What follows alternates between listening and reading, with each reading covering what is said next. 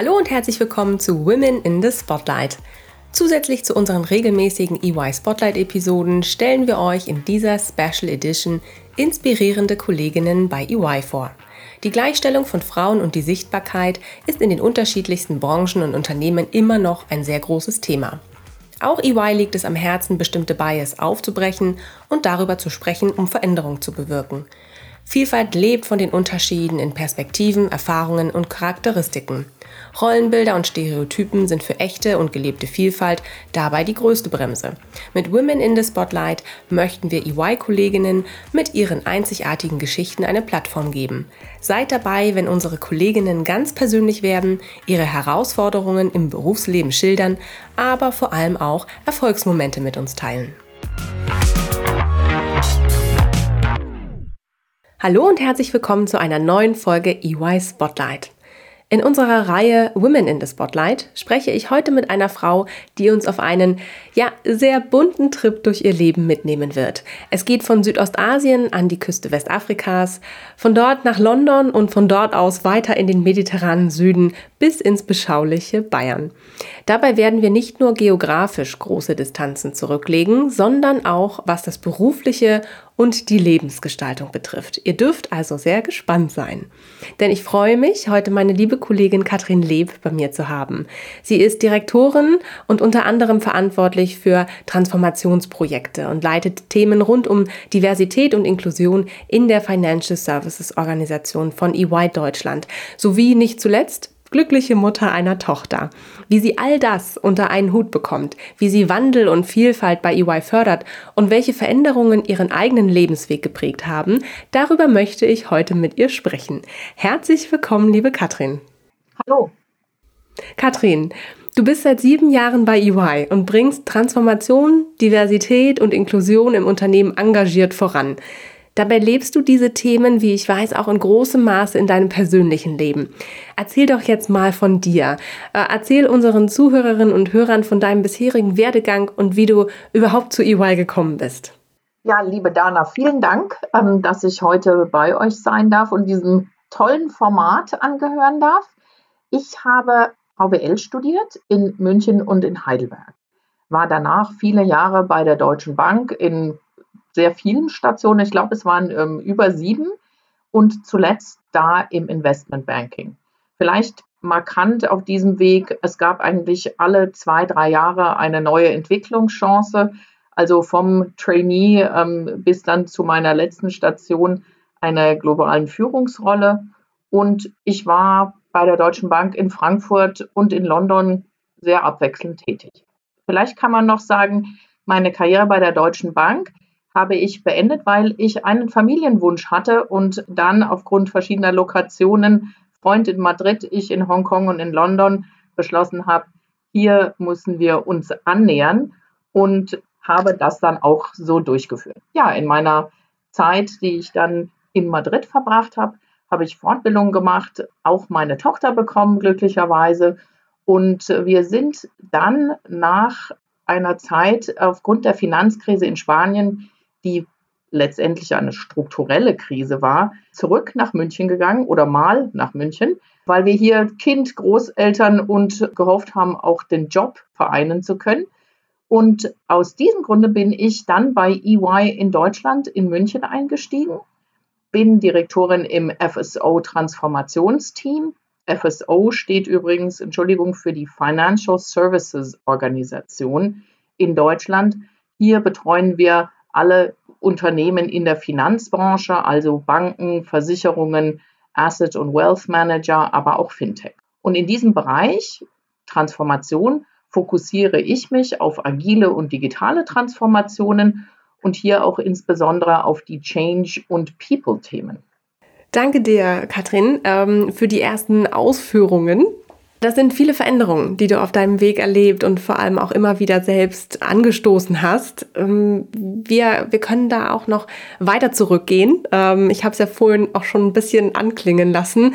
Geografische Grenzen überschreiten wir heute oder wollen wir heute überschreiten. Denn ähm, die Themen Wandel und Vielfalt begleiten dich ja im wahrsten Sinne nicht nur bei EY jetzt schon, sondern wirklich seit langem, schon seit Kindesbeinen an. Du hast als Kind viel Zeit in Thailand und an der Elfenbeinküste verbracht. Wie kam es dazu und inwieweit war das prägend für dich? Ja, mein Vater war Maschinenbau oder ist Maschinenbauingenieur für Landmaschinen und die Arbeit, die er hatte, war in der Entwicklungshilfe in Thailand, also für die GTZ damals, Gesellschaft für technische Zusammenarbeit und später für einen internationalen Landmaschinenhersteller, wo wir in Westafrika verortet waren. Also ich würde sagen, getrieben durch die Abenteuerlust meiner Eltern, die ihre Kinder einfach mitgenommen haben. Schön. Ja, die vielen, also ich würde sagen, ja, du hast wahrscheinlich recht, ähm, dass es viele unterschiedliche Eindrücke waren als Kind. Also wenn ich so zurückdenke, würde ich sagen, Thailand, ähm, wo ich ja zuerst war, also von zweieinhalb bis ungefähr sechseinhalb, ist eine sehr hochentwickelte Kultur mit ähm, sehr viel Raffinesse, während die Elfenbeinküste, wo wir dann später waren, da war ich ungefähr von siebeneinhalb bis zwölfeinhalb, ist viel groberes, äh, viel groberer Kontinent, sage ich mal, mit wunderschöner Natur, wilden Tieren, sehr authentischen Menschen. Also ähm, ja, vielleicht auch mein Herzensort. Und ja, ich denke schon, ähm, was ich vielleicht erkannt habe auf mit diesen verschiedenen Eindrücken, wir waren zwischendrin auch äh, schon mal in Deutschland, ist die Erkenntnis, dass bei aller Verschiedenheit der Menschen überall die Menschen im Kern natürlich alle gleich sind. Wir sind alle getrieben durch Gefühle, Wünsche und Bedürfnisse, die bei aller Unterschiedlichkeit eben doch nicht so verschieden sind. Wow, spannend. Äh, danke dir für diese doch äh, sehr weit zurückliegenden Einblicke in, in deine Kindheit. Gehen wir mal weiter. Du hast vorhin erzählt, berichtet, dass du VWL studiert hast. Was würdest du sagen? Ähm, hat das deine berufliche Zukunft in eine bestimmte Richtung äh, gedrängt?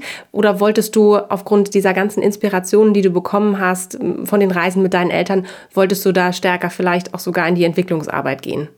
Ja, danach genau. Das war tatsächlich ursprünglich der Plan. Also basierend auf meiner doch ja schönen Kindheit, immer gemischt mit tropischem Klima, viel Meer, viel Reisen und also einer eine sehr guten Zeit glaube ich, hatte ich mir schon gedacht, das wäre ein gutes berufliches Ziel und habe deswegen auch Volkswirtschaftslehre studiert. Also der Plan war, ich gehe vielleicht in die EU-Kommission, ich gehe zu den Vereinten Nationen, um da eben sinnvolle Entwicklungsprojekte zu machen.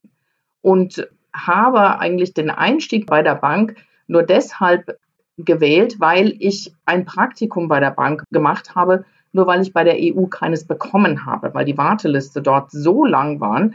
Und ähm, mein Vater mich immer gedrängt hat, ich sollte doch mir mal den Kapitalmarktbereich angucken. Und dann habe ich mir gedacht, das mache ich jetzt einfach mal. Dann habe ich das Thema auch erledigt. Na gut, und dann bin ich, ähm, habe ich das Praktikum gemacht bei der Deutschen Bank und war wirklich begeistert letztendlich von der Offenheit, die, dort herrschte. Natürlich eine große Dynamik äh, gepaart mit Innovation und natürlich auch die Relevanz, ähm, hier bei der größten deutschen Bank ähm, eintreten zu können und mir Finanzmarktkenntnisse eben aber immer noch für die Entwicklungsarbeit anzueignen. Und ja, dann ähm, habe ich einfach nach zwei, drei Jahren festgestellt bei der Bank, es ging einfach immer interessant weiter. Und irgendwann war dieser Punkt, ich werde jetzt sozusagen in der Entwicklungs aussteigen, um in die Entwicklungsarbeit einzutreten, einfach passé. Vielleicht als Stationen hatte ich da angefangen als General Management Trainee, war dann im Firmenkundengeschäft, war Vorstandsassistentin des Sprechers, sicherlich auch zu einer wirklich interessanten Zeit, als die Deutsche Bank Bankers Trust gekauft hat. Und nach zweieinhalb Jahren, als die Deutsche Bank mit der Dresdner Bank fusionieren wollte, also wirklich auch hier viel, viel interessante Erlebnisse und bin nach dieser Zeit dann in das Investmentbanking gewechselt und habe da Kapitalmarktberatung für Firmen gemacht, also Corporate Stockbroking, war dann ähm, COO für den Bereich Corporate Finance und Großkunden und zuletzt Co-Global Head of Business Management für den Bereich Equity Capital Markets, also da, wo man Kapitalmarktfinanzierungen macht über beispielsweise Börseneinführungen und Kapitalerhöhungen. Jetzt hast du vorhin auch schon berichtet, also so ein bisschen über dich selbst erzählt hast am Anfang, dass du irgendwann dann auch gesagt hast, okay, jetzt ist mal gut, äh, jetzt muss ich mal hier raus. Wie kam das denn dazu und wie hast du denn dich neu sortiert und einen für dich ganz anderen Weg gefunden? Ja, du Dana, das habe ich mir tatsächlich sehr gut überlegt. Also was mir sicherlich geholfen hatte oder, oder, oder ein Push in die Richtung gegeben hatte, war mein Kontakt zu sehr Senioren, Kolleginnen bei der Deutschen Bank, mit denen ich auch lange Jahre ähm, Women in European Business Konferenzen für Frauen organisiert hatte und die mir dann schon manchmal in der stillen Stunde gesagt hatten, dass sie vor lauter Karriereentwicklung und Dynamik eigentlich vergessen hatten, sage ich jetzt mal, eine Familie zu gründen, bis es dann oft zu spät war. Und das sollte mir nicht passieren, sah aber das Risiko aufgrund von ne, so einer, also tolle, tolle Dynamik in der Karriereentwicklung passiert, das, äh, die Zeit vergeht so schnell, das passiert schon. Und deswegen hatte ich da schon mir gedacht, okay, ab einem bestimmten Alter muss ich gucken, dass, dass, dass mir die Zeit nicht wegläuft. Ne? Und das ist ein wirkliches Frauenthema. So ein Gedanken muss in der Regel kein Mann haben. Und na gut, dann trotz wirklich guter Jobaussichten und auch viel Spaß an meiner Arbeit. Ich war damals in London, mein Partner war in Madrid und ich äh, sollte dann auch, um meiner Verantwortung im, im, im Fernen Ost nahezukommen, im Grunde genommen immer einen halben Monat in London verbringen, einen halben Monat in Hongkong und musste ja irgendwie auch noch nach Madrid kommen das war dann so nach drei Jahren Wochenendbeziehung, die wir schon hinter uns hatten, so ein bisschen das falsche Signal plus meine Bewusstseinserweiterung zum Thema biologische Uhr. Und dann habe ich einfach beschlossen, okay, ich muss darüber nachdenken. Und dann kam die Finanzkrise. Und das habe ich, ja, ich würde mal sagen, wie ein Zeichen genommen, um zu sagen, okay, vielleicht sollte ich genau jetzt diesen Cut mal machen und das tun, was mir ganz wichtig ist, und zwar, wenn es klappt, eine Familie zu gründen und bin dann nach Spanien umgezogen. Ganz spannend, du bist nach Spanien umgezogen. Das heißt, du hast dann den Job, den du innehattest, gar nicht mehr weitergemacht und äh, bist einfach mal ausgestiegen? Ja, genau. Also ich habe mir sozusagen selbst ein Sabbatical genehmigt. Und dieser selbst genehmigte Sabbatical, der war auch gedacht, um einfach mal neue Sachen zu machen.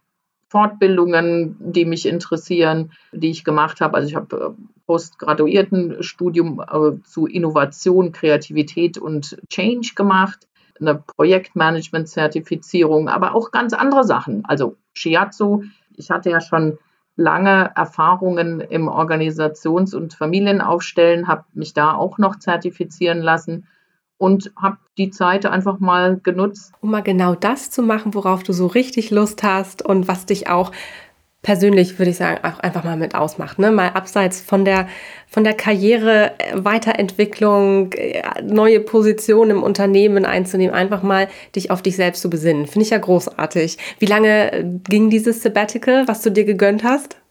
Ähm, das waren so knapp drei Jahre. Zwischendrin kam dann auch meine Tochter Paula auf die Welt oder unsere Tochter. Und das war natürlich ein großes Glück. Und wir haben aber dann dennoch gedacht, okay, wir bleiben erstmal, die Finanzkrise geht schon vorbei. Aber dann wurde auch ziemlich äh, schnell deutlich, dass die Finanzkrise in Spanien im Grunde genommen eine strukturelle Krise ist.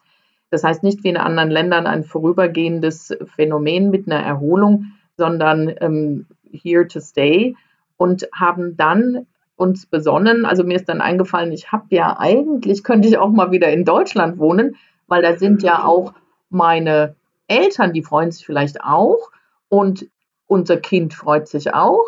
Und ja, so gemäß dem afrikanischen Sprichwort, ne, zur Erziehung eines Kindes brauchst du ein ganzes Dorf. Und dann haben wir uns gedacht, ja, vielleicht sollten wir nach Deutschland gehen und zwar nach München und nicht nach Frankfurt, weil nur in München sind die Großeltern.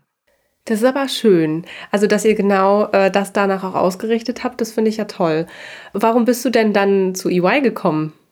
Ja, du, zu EY bin ich gekommen, weil ich natürlich aus, der, aus meiner Bankenerfahrung sehr gut im Grunde genommen in die Financial Services Praxis von EY gepasst hat. Das heißt, ich komme ja aus einer Bank und das hilft natürlich bei der Beratung schon, weil man einmal die Probleme des Kunden sehr gut kennt, aber auch diesen unternehmerischen äh, Kontext oder Stallgeruch hat, sage ich mal.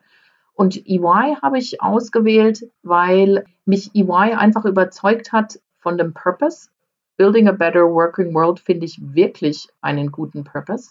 EY hat eine zukunftsweisende, für mich wirklich sinnvolle, langfristige Strategie gehabt und hat sie auch noch. Und mir hat natürlich sehr stark gefallen, dass EY unter jetzt auf jeden Fall den Big Four am stärksten global vernetzt ist, ne, mit stärker, mit einer engen Anbindung auch insbesondere in Financial Services an UK, aber insgesamt EY auch Anbindung an USA und sicherlich daher auch ein starker Fokus auf Diversity and Inclusiveness gelegt wird. Apropos Diversity und Inclusiveness. Wir haben ja jetzt gehört, wie kontinuierlicher Wandel und kulturelle Vielfalt deinen persönlichen Lebensweg bereichert haben oder auch immer noch bereichern. Wo siehst du denn bei Unternehmen die Chancen durch Wandel und Vielfalt? Und wie setzt du dich auch, ich habe es ja am Anfang auch berichtet, ähm, wie setzt du dich denn auch in deiner Rolle als Diversity und Inclusiveness Leader in der FSO konkret dafür ein? Was, denke ich, ähm, sind die Chancen für Unternehmen durch Wandel und Vielfalt? Also das, das Rational von Diversity und Inclusiveness ist ja im Grunde genommen, dass man unterschiedliche Stärken zusammenbringt für bestmögliche Unternehmensleistungen. Das heißt, ich brauche Menschen, die unterschiedliche Hintergründe, Sichtweisen, Fähigkeiten und Stärken haben, also entsprechend auch der Theorie der Highest Performing Teams, die dann gemeinsam einfach zu besseren Ergebnissen kommen. Und das ist eigentlich auch gar nicht verwunderlich, finde ich, weil wenn wir überlegen, wie sich die globale oder warum sich die globale Arbeitsteilung entwickelt hat, dann ist es das gleiche Prinzip. Ja, wir nehmen Leute, die unterschiedliche Stärken haben und die gemeinsam sorgen dann für ein besseres Ergebnis. Und vielleicht noch ganz wichtig, es geht nicht nur um Diversity und Vielfalt, sondern ganz, ganz wichtig ist, wenn ich eine hohe Diversität habe, brauche ich auch inklusive Führung und Management. Das heißt, ich brauche Leute, die verstehen, dass die Funktionsweise des menschlichen Gehirns und die menschlichen Eigenschaften und Motivation, sich zu ändern, nicht immer oder nicht natürlich gegeben sind. Ja, sondern einfach wie unser Gehirn aufgebaut ist, ist ja, dass wir Referenzrahmen nehmen, die wir kennen. Und sobald etwas anders ist, ist es erstmal sozusagen vom Gehirn eher abgelehnt oder schlecht. Und das sind Hürden, ähm, da müssen wir uns einfach klar werden und Bewusstsein bilden, um diese zu überwinden. Jetzt setzt du dich ja in deiner Rolle als Diversity und Inclusiveness Leader in der FSO konkret auch dafür ein. Wie sieht es denn aus?